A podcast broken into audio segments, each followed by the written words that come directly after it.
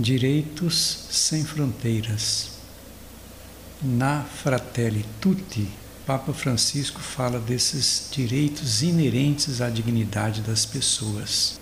Ninguém pode ser impedido de ir e vir, mesmo que tenha que atravessar fronteiras, porque não pode existir privilégio de uns em detrimento de outros. O fato de ser pobre, ser mulher, por ter nascido em determinado lugar, nada disso pode determinar mais ou menos oportunidades na vida das pessoas. É totalmente inaceitável a existência de uma cultura que privilegia determinadas pessoas porque são ricas e acumulam bens. Diz o Papa que o direito de alguns à liberdade de empresa ou de mercado não pode estar acima dos direitos dos povos e da dignidade dos pobres.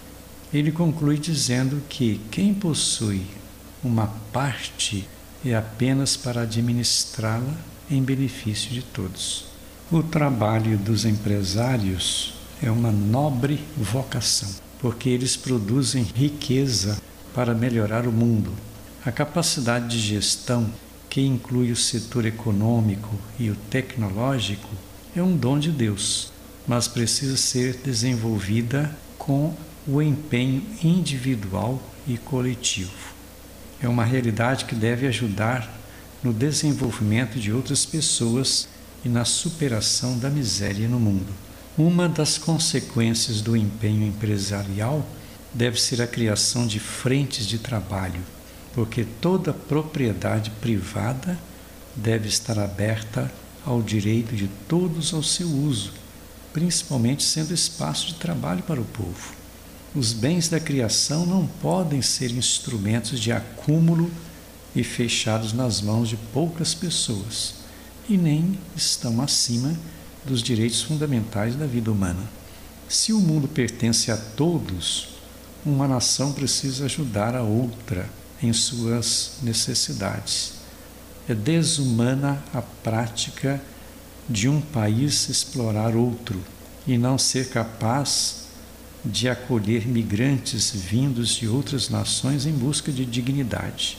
Isso significa libertar-se do fardo das regiões mais pobres para aumentar ainda mais o seu nível de consumo. É necessária uma ética das relações internacionais. Torna-se fundamental assegurar aos povos a subsistência e o progresso.